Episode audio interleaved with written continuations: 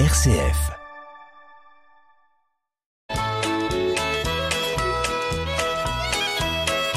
Bonjour à tous, bienvenue dans notre émission Le patrimoine en question. Bonjour Marie-Laure Aucourt. Bonjour Hubert.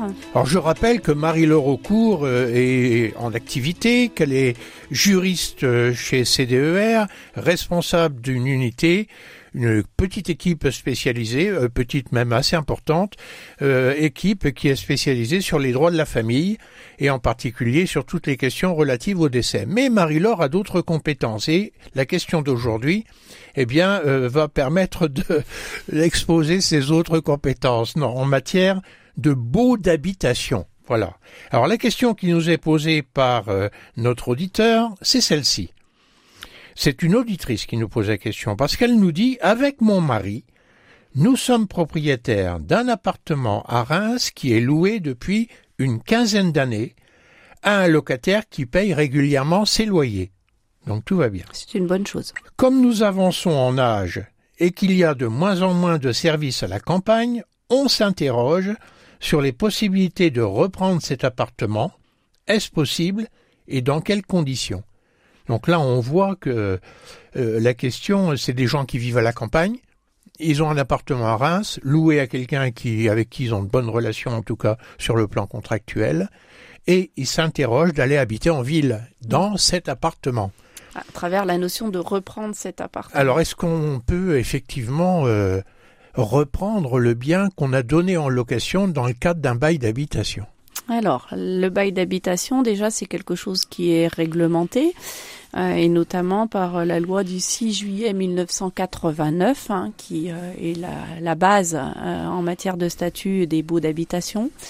L'essentiel des dispositions de cette loi sont d'ordre public, ça veut dire qu'elles s'appliquent dans tous les cas, même si les parties venaient à écrire autre chose dans le bail d'habitation. Hein. D'ordre public, ça s'applique obligatoirement. En gros, c'est un peu comme dans les baux ruraux, les baux agricoles, il y a un bail type auquel on ne peut pas déroger et qui reprend toutes les dispositions de la loi dite d'ordre public. Exactement. Exactement. Donc euh, loi de 89 qui a subi différents aménagements, mais voilà, c'est la loi de base.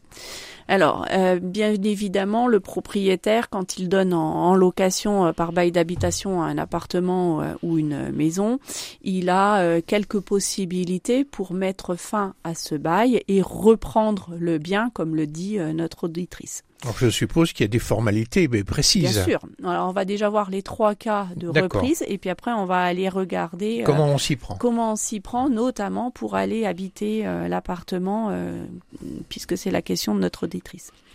Donc il faut savoir qu'un propriétaire peut donner congé, peut demander au locataire de s'en aller pour soit vendre le logement, soit pour le reprendre pour y habiter ou pour y loger un membre de sa famille proche, ou encore, troisième cas, pour un motif légitime et sérieux, et c'est notamment en cas de faute du locataire.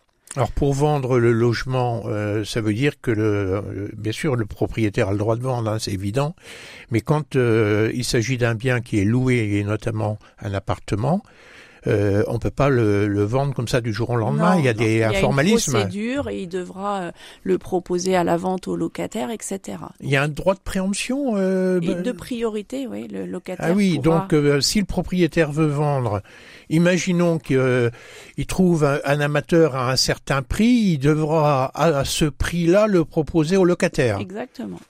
Il devra lui faire une offre. Et donc ça veut dire qu'il aura fait un compromis avec quelqu'un qui pense pouvoir l'acheter, puis au dernier moment, le locataire dit à ce prix-là, moi, je deviens propriétaire. Enfin, je veux devenir mm, propriétaire. Tout à fait. Il y a un droit de préemption euh, du, locataire. D'accord. Alors là, ce qui nous intéresse pour notre auditrice, c'est pas forcément un congé pour vendre, puisque cette dame-là, elle envisage d'aller habiter à Reims avec son mari. Donc là, on va traiter du congé euh, pour reprise, pour habiter le logement. Donc euh, notre propriétaire, monsieur, madame, pourront donner congé aux locataires pour y faire leur résidence principale. Et s'ils voulaient pas y faire leur résidence principale, ils pourraient également délivrer un congé pour faire habiter en résidence principale un membre proche de leur famille. Ça correspond à un époux, un concubin, un partenaire de Pax, à un ascendant des parents ou également euh, des descendants, donc des enfants ou des petits-enfants. Ah oui, c'est quand même. Mais attention, pour en faire leur résidence principale. Principale, tout à fait. Principale. Tout à fait, principale. À quelle date euh, ces gens-là vont pouvoir récupérer euh, leur logement? Eh bien, ce sera à la date d'échéance du bail. Alors de façon classique, un bail d'habitation, quand il est consenti par des personnes physiques, le bail il est fait pour trois ans. Et ensuite il se renouvelle de, par période de trois ans. Donc il faut qu'ils regardent leur contrat de bail et regarder quand est-ce que la période euh, de trois ans qui, bah, qui est en cours, puisque là on nous parle d'une quinzaine d'années, quand est-ce que cette période se termine.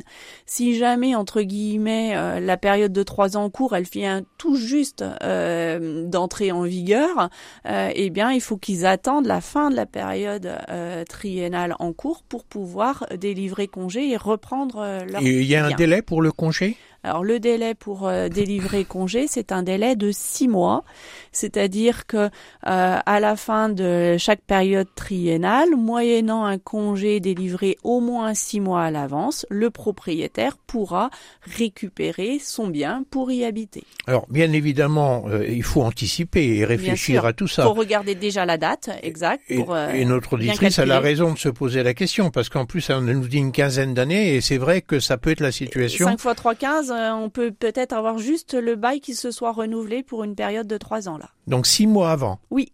Et c'est euh, par huissier, par lettre recommandée Alors, c'est soit par euh, lettre recommandée, soit par huissier, enfin ce qu'on appelle maintenant les commissaires de justice. Ah oui, ça a changé. ça a changé de nom.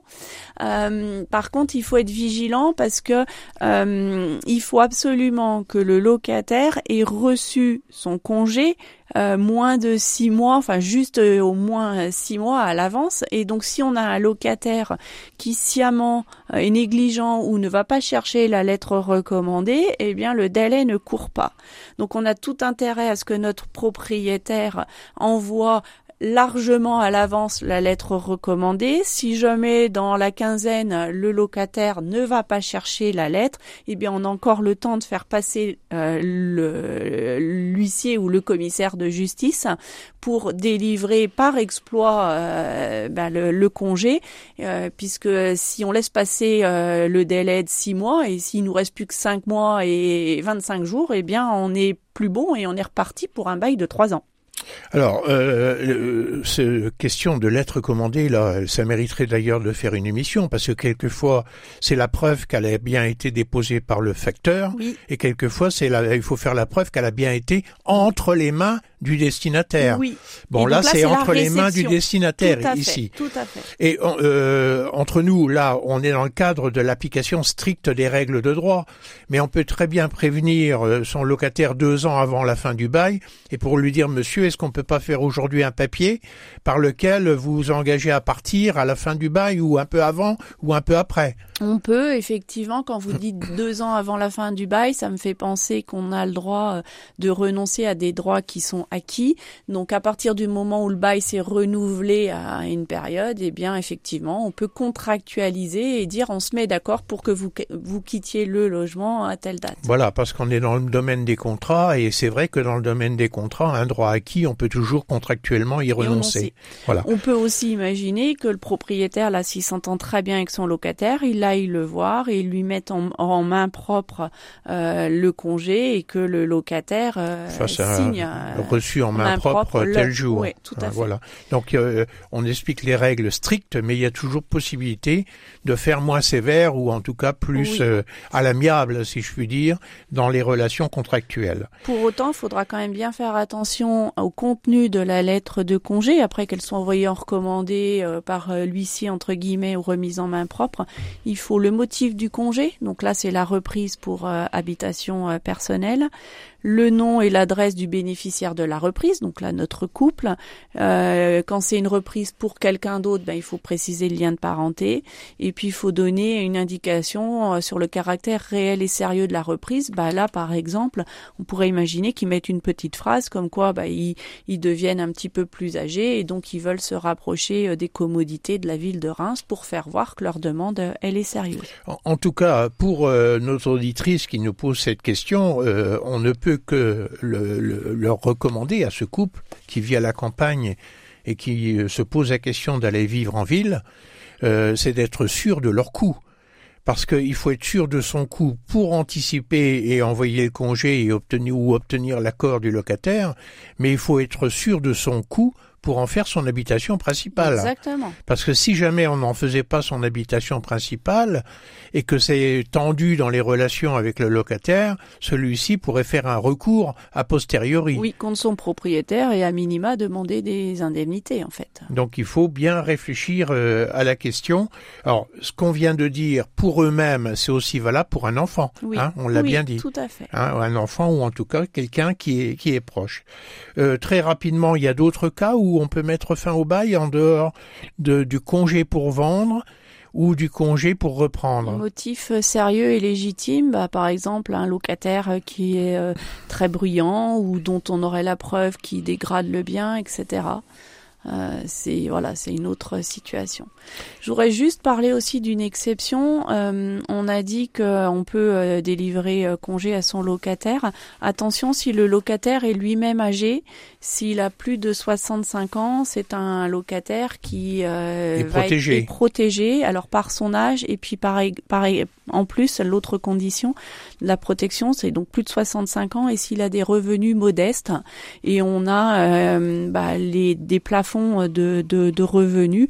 Bah, par exemple, pour une personne qui vit seule, euh, si je prends la région euh, Rhin, c'est-à-dire autre chose que Paris, etc., une personne qui aurait des revenus inférieurs à 28 800 euros est considérée comme ayant des revenus modestes et donc le propriétaire, quand il a un locataire de plus de 65 ans avec des revenus modestes, ne pourra pas forcément lui délivrer congé, sauf si le propriétaire est lui-même âgé de plus de 65 ans. Ah, donc Hein là, il y a une protection liée à l'âge et au revenu pour le locataire, mais cette protection disparaît si le propriétaire a lui-même plus de 65 ans. Oui, oui, tout Alors à ça, fait. c'est important de le savoir et peut-être que c'est ce qui s'applique là. Exactement. C'est au pour cas ça que je voulais particulier, en on n'a donner pas l'âge trois de- petits mots euh, pour euh, expliquer que ça existe. Eh oui, c'est important et peut-être, et je crois que c'est important aussi de, de réexpliquer cette règle que finalement on peut reprendre pour euh, vendre, on peut reprendre pour soi-même ou un proche,